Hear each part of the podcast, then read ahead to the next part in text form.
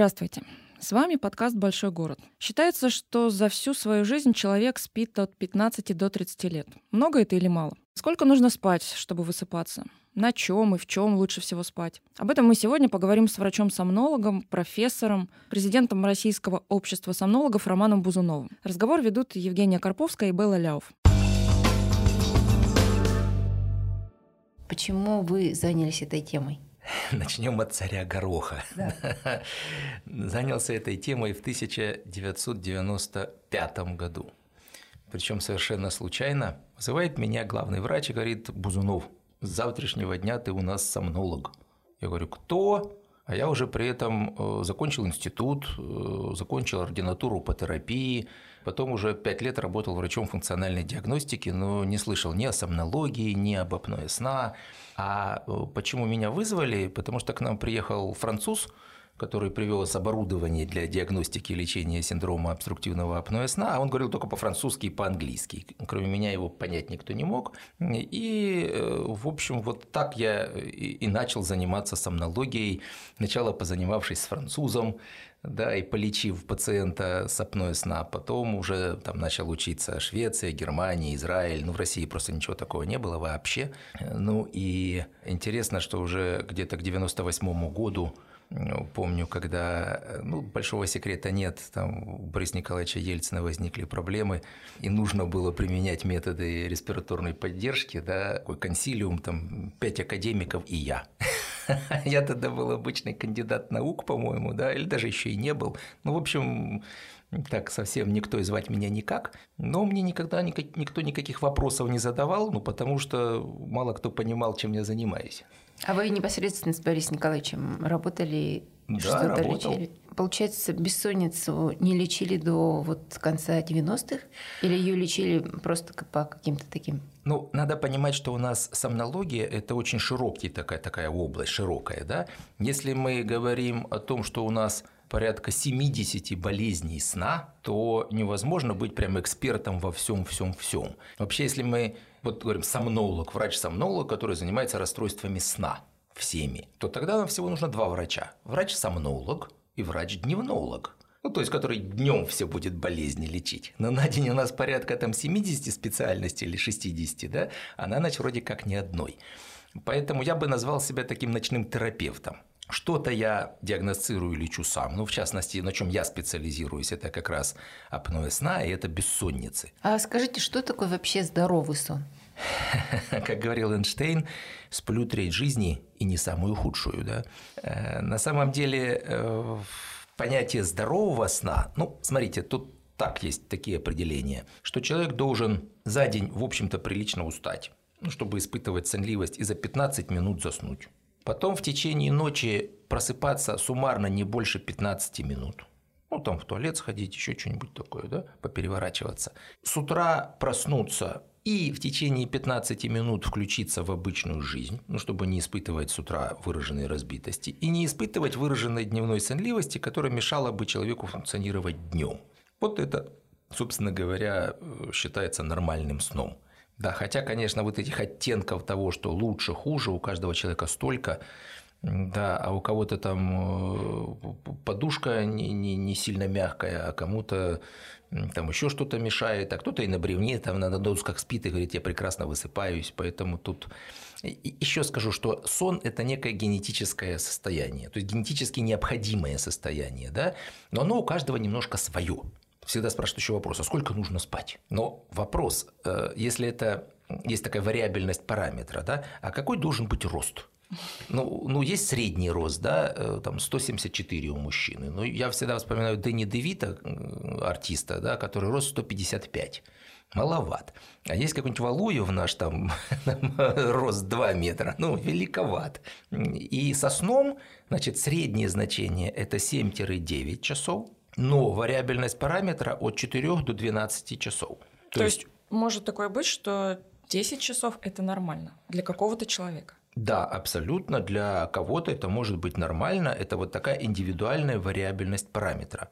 И, Да, скорее всего, Наполеон и Ленин, которые спали по 4 часа, тоже находились в норме. да, фактически им хватало. Ну и Тэтчер, говорят, 4 часа спала. Трамп всем рассказывает, что он 4 часа спит. Правда, он так много всем рассказывает всего, что тут верить не знаю. Верю, не верю, называется игра такая, да? Давайте, если вернуться к здоровому сну, сейчас мы меньше стали спать в целом, чем раньше. Да, к сожалению, цивилизация, она сама фактор риска развития нарушений сна и бессонницы. Гаджеты? Это все вместе, это некий информационный фон. Ну да, гаджеты, телевизор, интернет э, и так далее. Да. И я как-то прочитал, что английский крестьянин в XVI веке за всю свою жизнь узнавал меньше новостной информации, чем изложено в воскресном приложении к журналу «Таймс».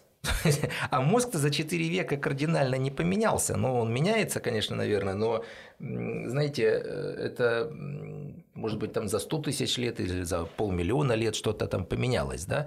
А 4 века – это не, не срок для эволюции. А этот огромный объем информации, ну, как раньше было вообще, ведь я же помню эти светлые времена. Сел в электричку, и все, уже тебя никто не достает, ну никак. Но это проблема огромная вот такого информационного давления. Да, человек постоянно в неврозе, постоянно кто-то что-то может ему позвонить, написать э, и так далее, и так далее. И это банально тяжелый стресс постоянный, который, естественно, ухудшает качество сна. Причем там еще много чего. Кофеин, например. Мы же лет 200 назад вообще кофеин не употребляли. А сейчас чай, кофе, чай, кофе, чай, кофе, чай, кофе. А если человек употребляет где-то 5 доз кофе или чая в день, это уже кофеиновая зависимость, которая вот чем проявляется. Как? Вообще сам кофеин, самое интересное, он ведь у нас ничего не делает, не стимулирует никак. А что он делает?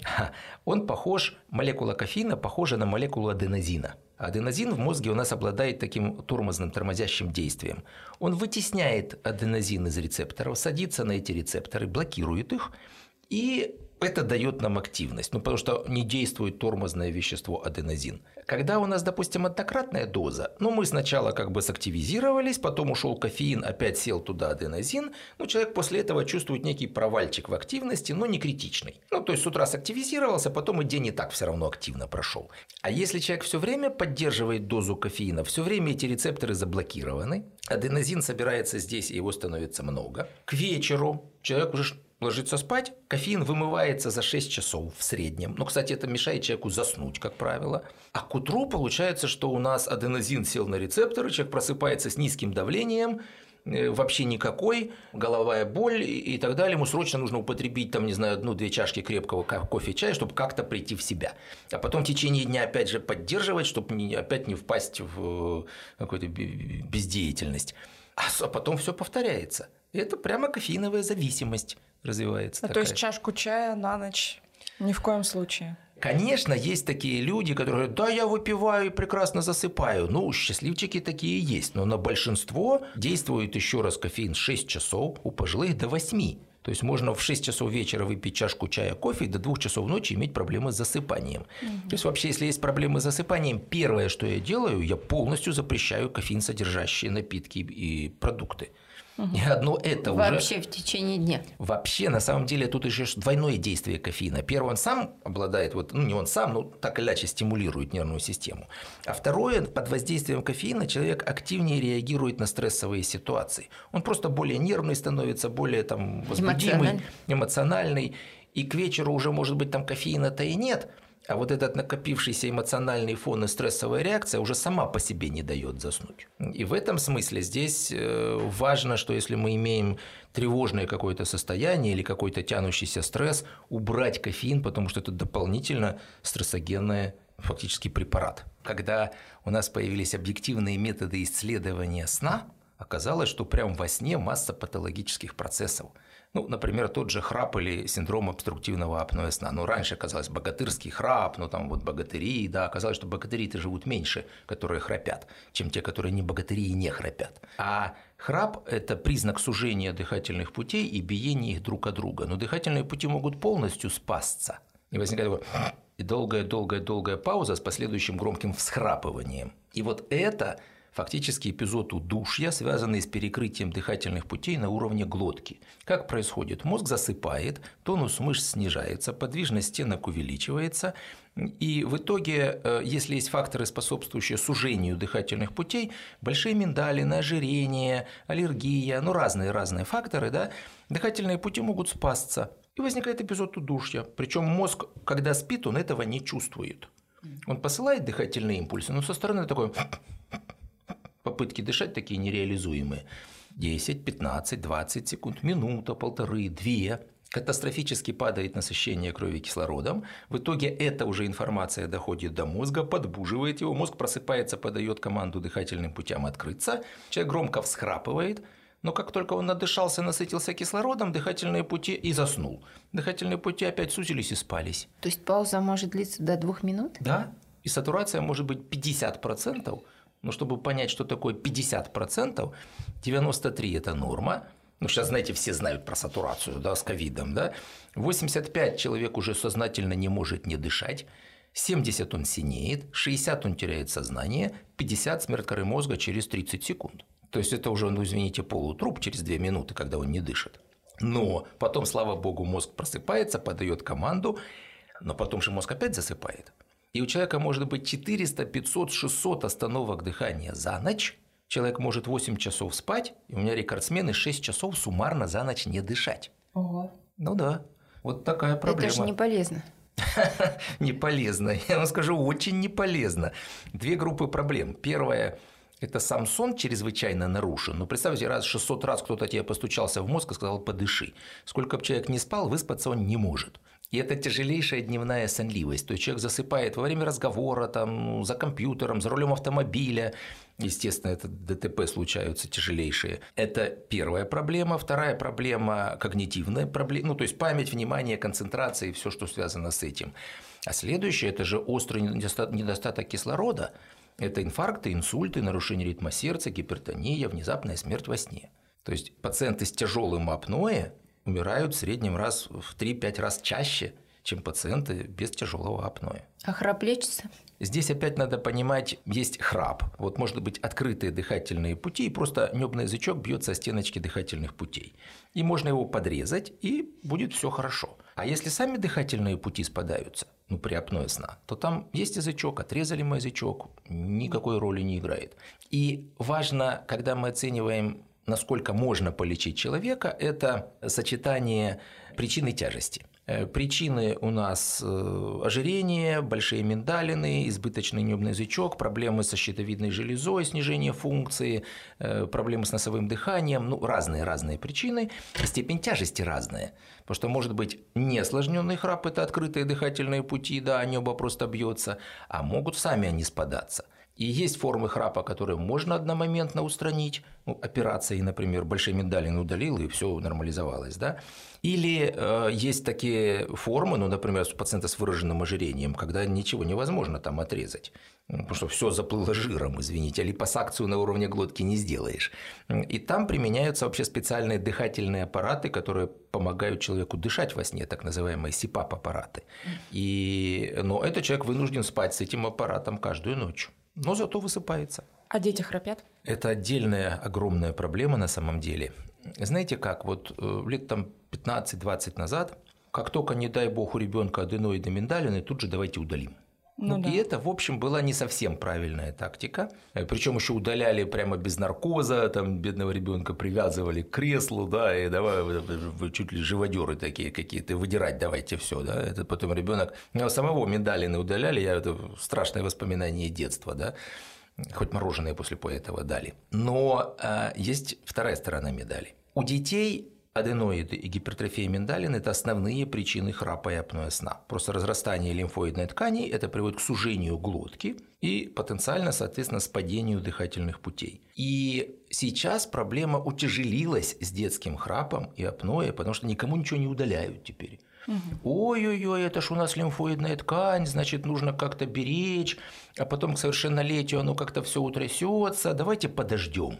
То есть врачи даже не совсем понимают, когда они говорят, что давайте подождем, перерастет, какие могут быть последствия. А какие могут быть последствия? Первое. Сон это чрезвычайно важный для ребенка процесс. Потому что во сне продуцируется соматотропный гормон или гормон роста, который у детей отвечает за рост. Растут они круглосуточно, но пики продукции этого гормона ночью в глубоких стадиях сна. А вы помните, что сон разрушается структура сна разрушается, потому что постоянно подбуживания идут. Падает продукция соматотропного гормона, и физически ребенок плохо развивается. Он обычно щупленький, он низкорослый, потому что не хватает этого гормона. Я как-то 2013 год читал лекцию для лоров э, в Красноярске. И рассказываю, что вот такая проблема из-за гипертрофии миндалин, э, нарушается сон, ухудшается продукция гормона роста. И встала одна такая пожилая лор – Говорит, а меня еще после войны моя там учительница, а ей самой уже за 70, по-моему, да, говорит, учила, что ты удалил ребеночка миндалины, и он начнет хорошо расти. Я только сейчас, спустя то чуть ли не 50 лет, поняла вообще, какая связь между миндалинами и ростом у ребенка. Да, ну, вернее, отсутствие миндалин. Это первое. Второе. У нас ночью во сне, в сновидениях обрабатывается информация. А ребенок гораздо больше обрабатывает информации, чем взрослый. Ребенок за первые 6 лет жизни узнает 80% всей аудиовизуальной информации, которую он потом усвоит за всю свою оставшуюся жизнь. И, кстати, детям, которые родились только, им сны снятся 6 часов сновидения, а взрослому всего 2. Почему? А потому что гораздо больше информации обрабатывать надо. А что такое обработка информации? Мозг думает что-то забыть что-то проанализировать, принять решение, как действовать дальше. Это называется адаптация к окружающей среде и формирование долговременной памяти. Опять же, если у ребенка сон нарушен, вот эти процессы тоже страдают, и ребенок не может нормально адаптироваться, он не может нормально учиться, он не может нормально усваивать информацию. И, ну, не знаю, родители хотят воспитать умного там наследника, а он, извините, вместо Менделеева станет охранником в соседнем овощном магазине по своему умственному развитию, потому что он не может нормально учиться и запоминать, развивается, развивается дефицит внимания и гиперактивности. И, может быть, он и перерастет когда-нибудь, но школу потеряет и уже никогда не наверстает. Вот такая вот проблема. А следующая еще ситуация у нас, когда нос заложен, аденоиды, постоянно вынужден ребенок держать открытым рот. Угу. То есть мышцы тянут нижнюю челюсть вниз и к сзади, ну, чтобы открыть рот. Нижняя челюсть так и растет вниз и к сзади. Формируется маленькая смещенная назад нижняя челюсть, скученность нижних зубов, ну такая очень не совсем приглядная картинка э, маленькой нижней челюсти, скученностью зубов и такого птичьего носа э, с горбинкой – вытянутого лица. Это называется аденоидное лицо или еще птичье лицо, ну не совсем медицинский термин. И вот, с одной стороны, давайте сохраним миндалины, которые якобы зачем-то там нужны, а с другой стороны, ребенок вырастет умственно ограниченным, щупленьким, маленьким, с дефектами лица, зубной челюсти, потом ему еще долго будут эти брекеты ставить несчастные и так далее, и так далее. А в общем-то, надо просто его лечить в те же 2-3-4 года, когда аденоиды уже появляются.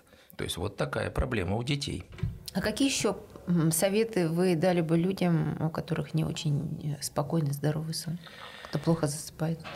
Что касается советов в целом, потому что как обеспечить здоровый сон, ну и особенно это касается жителей мегаполиса. А вот, кстати, прошу прощения, что прерываю, сон жителей мегаполиса.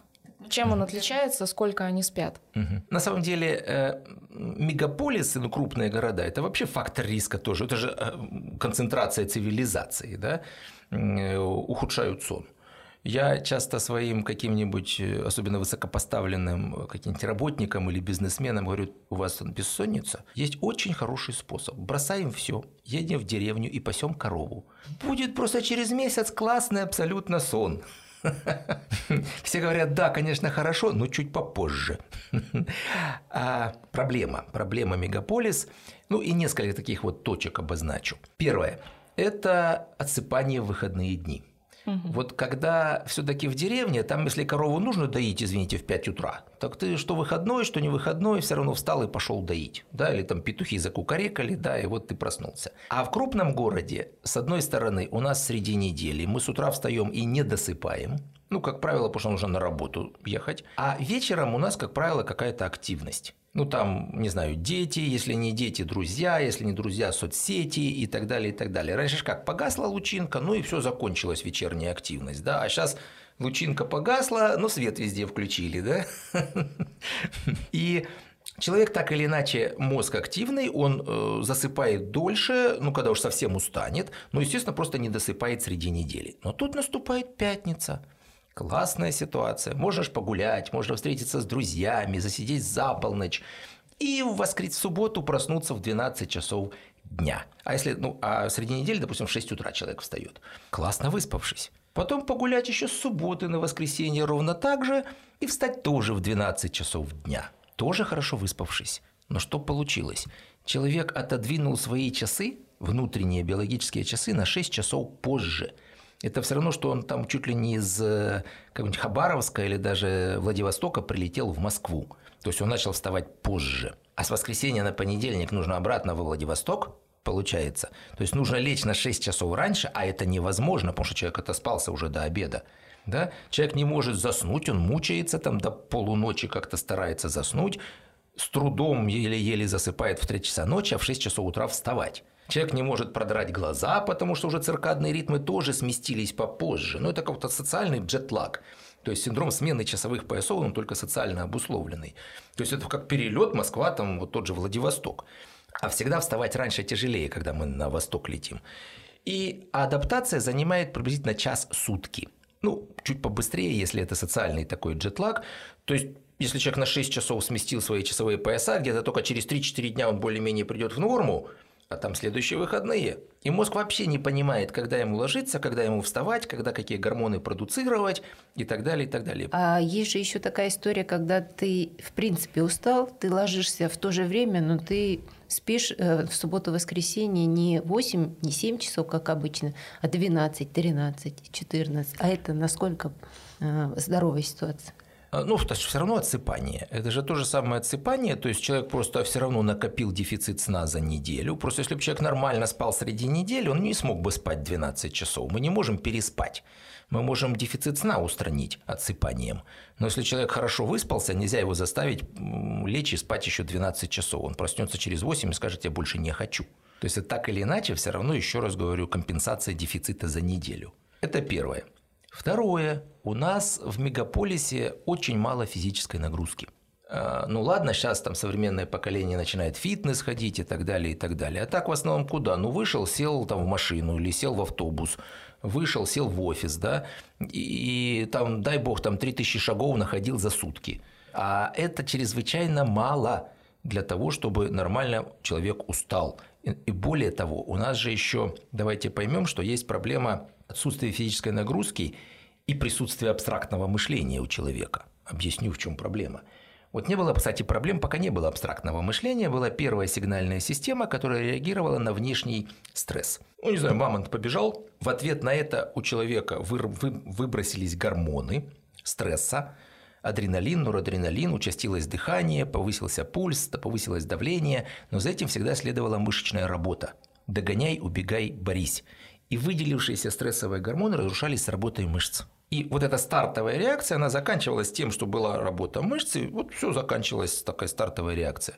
А сейчас начальник сказал, что вы идиот, да? у вас гормоны выделились, а вы его не убили, не съели, да, а, а мышечной работы никакой не последовало. А реакция фактически вот это получается уже не стартовая, а стрессовая. И начинаются там какие-нибудь тревоги, депрессии, мигрени, еще куча болезней, связанных с нервами. И в этом смысле регулярная физическая нагрузка идеальное противотревожное, противодепрессивное и снотворное средство. То есть, если у тебя сегодня был стресс на работе, тебе, тебе обязательно нужно пойти, не знаю, там поплавать, попрыгать, Грушу побегать. Побить. с видом начальника, да, чтобы был на, на груше начальник нарисован, да. Да, ну вообще-то лучше это просто регулярно делать. Считается, что в идеале это должно быть больше половины дней в неделю э, интенсивной аэробной нагрузки. Что такое ну, для здорового человека аэробная нагрузка, так называемый субмаксимальный пульс, это 180 минус возраст. Ну, допустим, если человеку 30 лет, 180 минус 30 – это пульс 150.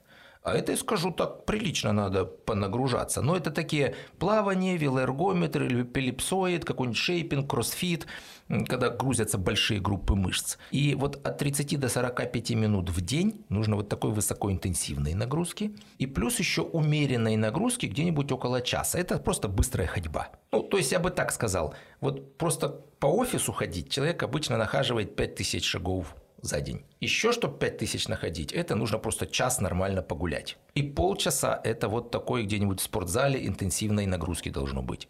Вот это очень хорошо с точки зрения и здоровья, и психики, и сна. Почему больше половины дней в неделю в этой нагрузке не бывает накопленного такого, знаете, результата. Не так, что пошел 4 часа позанимался, и тебе на, на неделю хватило. В тот день, когда она была, она и будет свое действие против, так сказать, тревожное оказывать. А не было, не будет. Третье – это кофеин, я который уже упоминал.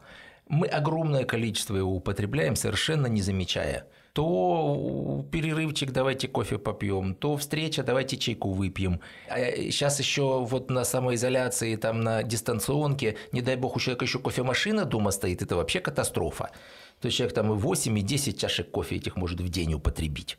А потом думает, что же я плохо засыпаю-то? То есть это ограничение кофеина, ну, у здоровых людей, по крайней мере, за 8 часов до сна желательно не употреблять кофеин содержащих продуктов. Это третье. Четвертое – это вот то, о чем мы тоже уже с вами говорили, информационный детокс. У нас, вот мы, знаете, как сидим здесь. Ну, вроде все хорошо, тепло, светло, как говорится, мухи не кусают, да. Но откроем мы интернет. Вот здесь у нас взрыв, вот здесь у нас эпидемия, вот здесь морг полный трупов, вот здесь у нас экономика рушится, вот здесь кого-то посадили, а вот здесь кого-то убили. И мы не здесь и сейчас, где у нас все хорошо, мы где-то там, где все плохо. Это тоже большая проблема, вот постоянно вот этого вот информационного негативного шума. Ну, представь себе новостную ленту. Вот хорошо отдыхают пенсионеры и получают большую там, пенсию. Вот здесь чиновники работают и классно, так сказать, все хорошо. Вот здесь посадили клумбу. Вот здесь там, не знаю, дети рисуют солнышко. Вы долго будете смотреть такие новости? Нет. Так и есть правило отложить смартфон за час до сна. В идеале за два. То есть обычно среднестатистическому мозгу нужно 2 часа для того, чтобы перейти от активного бодрствования к пассивному бодрствованию и к засыпанию. А мы как, значит, вот э, телефон, мы там все жмем, жмем, а мозг активизируется. Мы, мы даем команды, мы воспринимаем информацию, это же мозг живет активно. Более того, еще со смартфона это голубой спектр, который воспринимается мозгом как дневной свет – и, и уже там, не знаю, к двум часам ночи, когда там промахнулся мимо смартфона и не туда попал пальцем, он выпал из рук, в конце концов заснул. Но проснуться невозможно при этом, да? То есть вот в этой ситуации, да, чрезвычайно важно за два часа, ну уж как минимум за час убрать вот этот информационный фон, э, мозг должен успокоиться и постепенно заснуть. Недаром у нас, знаете, есть ритуалы отхода ко сну, как у детей. Кефирчик попили, зубки почистили, сказочку рассказали, по головке погладили, песенку спели, ребенок заснул да, а, а мы должны, нет, нет, давайте, давайте быстро информацию, да, тут отчеты, тут еще что-то, поругаюсь, да, а потом быстро заснуть. Такого не бывает. А вот э, вы сказали, что в принципе можно выработать привычку э, просыпаться, засыпать в одно и то же время. А как же быть вот с делением людей на жаворонков и сов? Совы и жаворонки. Э, действительно, это так и есть. есть. Это доказано, в общем, в экспериментах. Как доказали, кстати, человека помещали в пещеру – без время задавателей. Там все одинаковое. Влажность, температура, освещенность нет часов. И человек начинал жить по внутренним биологическим часам, которые не совпадали с астрономическими. И у жаворонков они быстрее идут. Ну, допустим, у них в сутки не 24 часа, а 22 часа. А у сов они отстают то есть запаздывают. И, допустим, не 24, а там 26-28 часов. И как эта проблема, кстати, со сном, засыпанием и подъемом, почему? Допустим, представьте себе, на астрономических часах там 24, то есть 0, полночь, а у совы свои часы отстают, у него 10 часов вечера, ему не хочется ложиться. А потом, допустим, 7 утра, а у, у жаворонка, вернее, у совы на своих внутренних часах где-то там 5 часов утра, естественно, он не может проснуться. То есть они все время запаздывают. Ну, жаворонкам легче, они раньше засыпают, раньше, соответственно, встают. Но организм у нас может перестраивать ритмы или подстраивать их под, ускорять или замедлять немножко под, э, так сказать, астрономические часы. Особенно если у нас есть время задавателей в виде солнечного света, раз, и самого времени подъема и дневной активности, два. Потому что, допустим, если мы сегодня здесь, а завтра мы улетели в тут же Владивосток, или дальше вообще в США с разницей в 12 часов. Да, первое время будет очень трудно, но через там, не знаю, 7-10 дней мы же там перестроимся, начнем жить по тому времени. То есть там организм или немножко ускорит, или немножко замедлит и перестроит. И можно подстраивать эти часы и немножко их ускорять или немножко их замедлять. Как? Совам, например. Да? Важно с утра воздействие солнечного белого или белого света, или солнечного света. И он подавляет продукцию мелатонина и ускоряет ход биологических часов.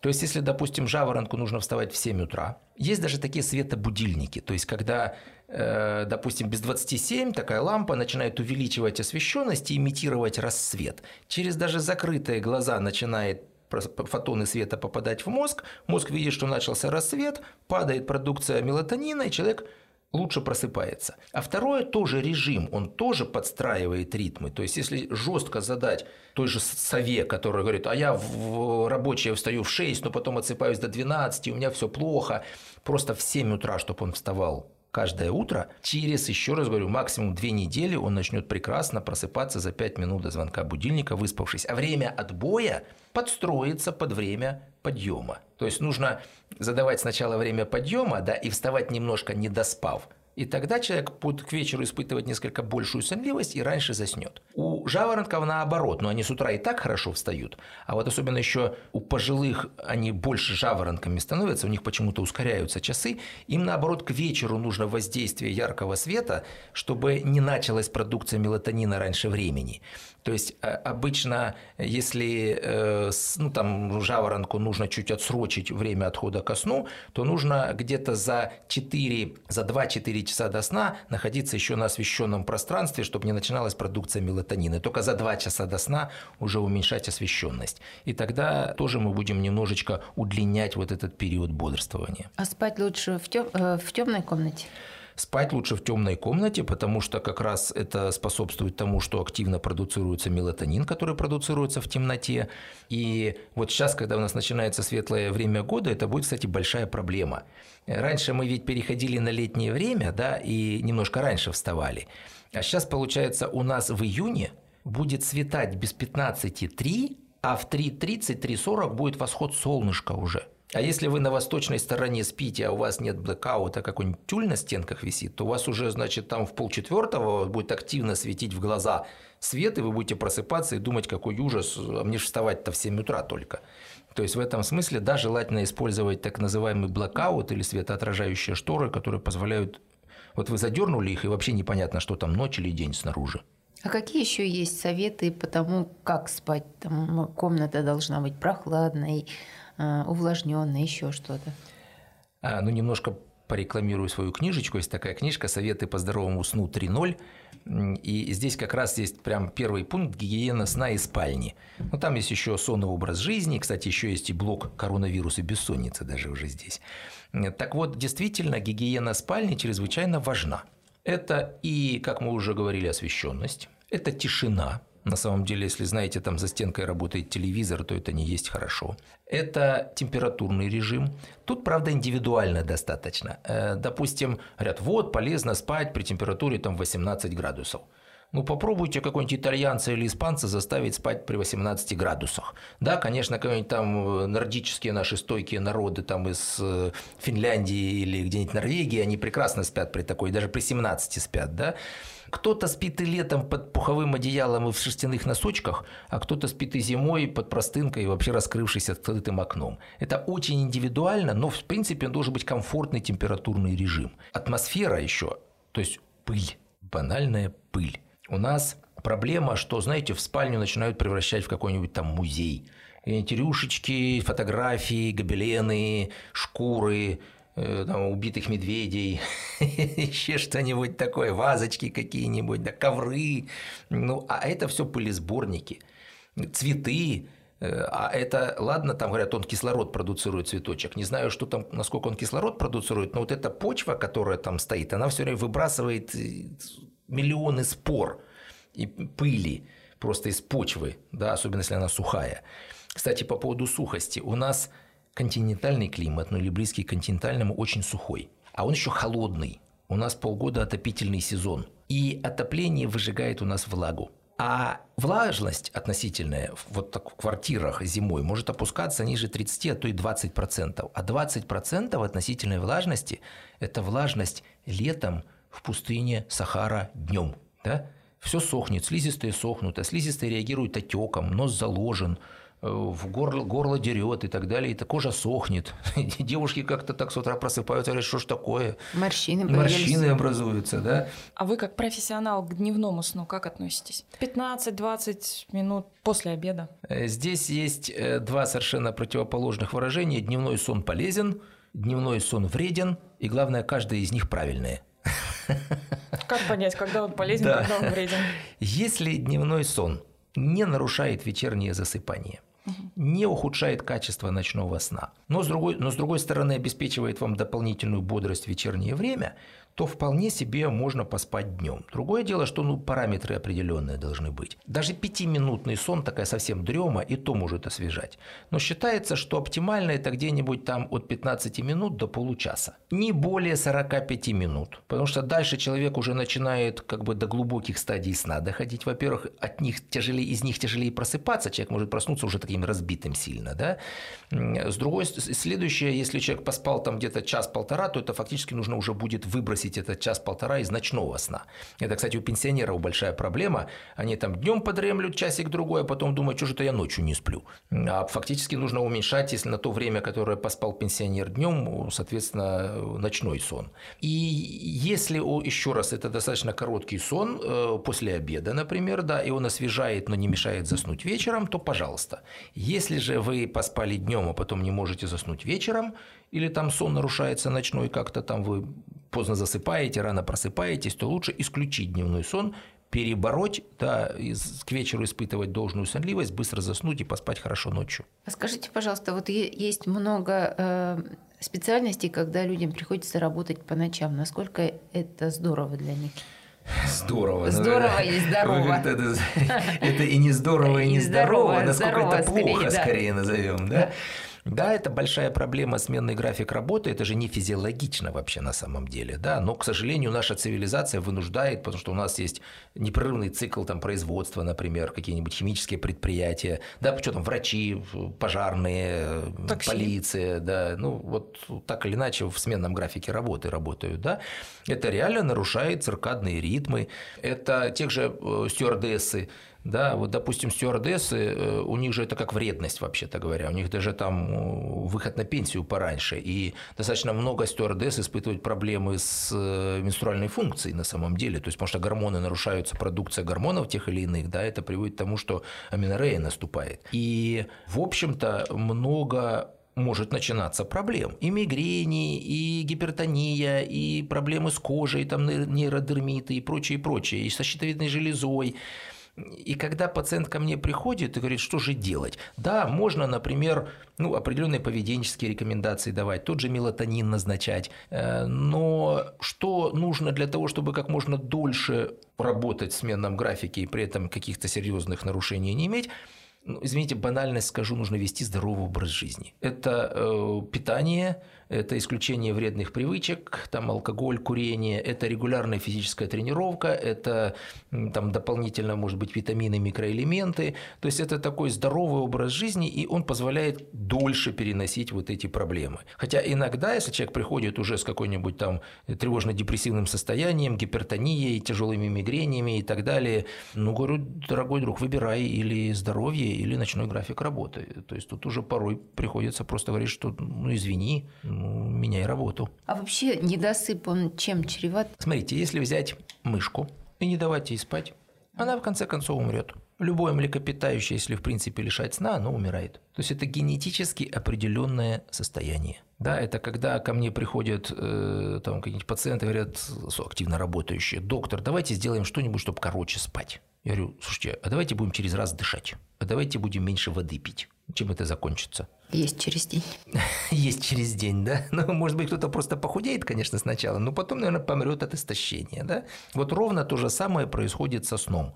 Э, если недосып, ну, что-то может человек скомпенсировать, да? Но если вот реально лишать сна человека, да, через трое суток он становится абсолютно недееспособен, он не может выполнять никакой последовательной работы. Он будет засыпать в процессе разговора, в процессе еды.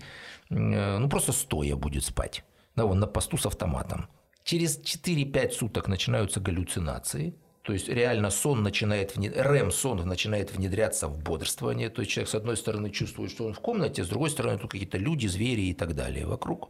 Да? Через 7-8 суток человек может вообще забыть, как его звать и где он находится. То есть, в общем-то, э, вот, вот что такое. А если ту же мышку не давать спать, то, не знаю, она, конечно, там вряд ли нам расскажет, но все печально заканчивается. То есть, нарушается работа внутренних органов, нарушается терморегуляция, падает иммунитет, язвы, сепсис, и все, мышка погибает. Но, кстати, интересно, если вскрыть эту мышку, как вы думаете, где находят меньше всего повреждений? В мозге. А знаете почему? Потому что мозг никогда не спит вообще. Ему не нужен сон. Мозг ночью он просто по-другому работает. Те центры, которые днем отвечают за работу э, внутренних органов, э, за днем отвечают за взаимодействие с окружающей средой, ну там опасности какие-то, адаптация и так далее, и так далее.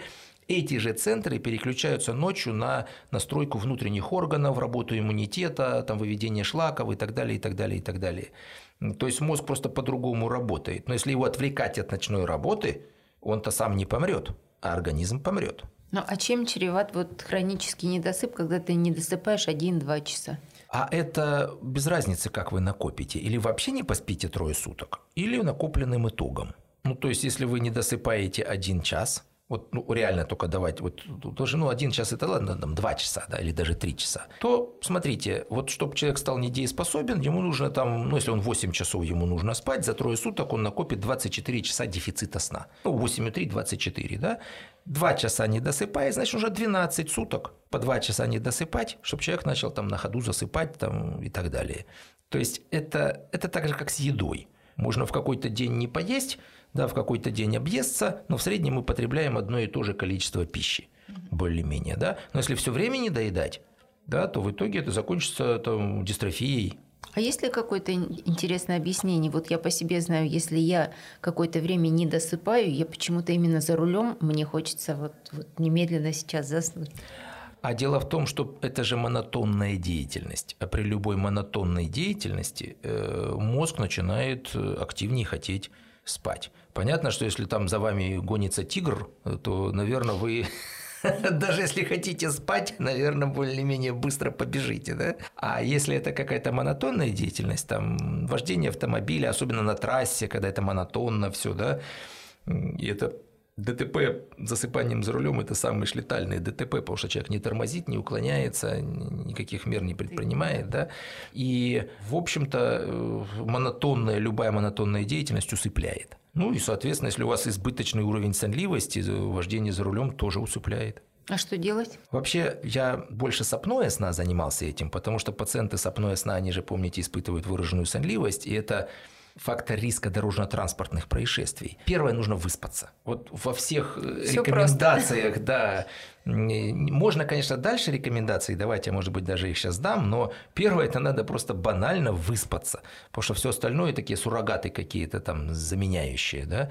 Ну, например, тоже ни в коем случае нельзя, чтобы рядом на сиденье с тобой, на переднем, сидел спящий человек. Потому что как только сосед засыпает, у тебя рефлекторно тоже повышается сонливость.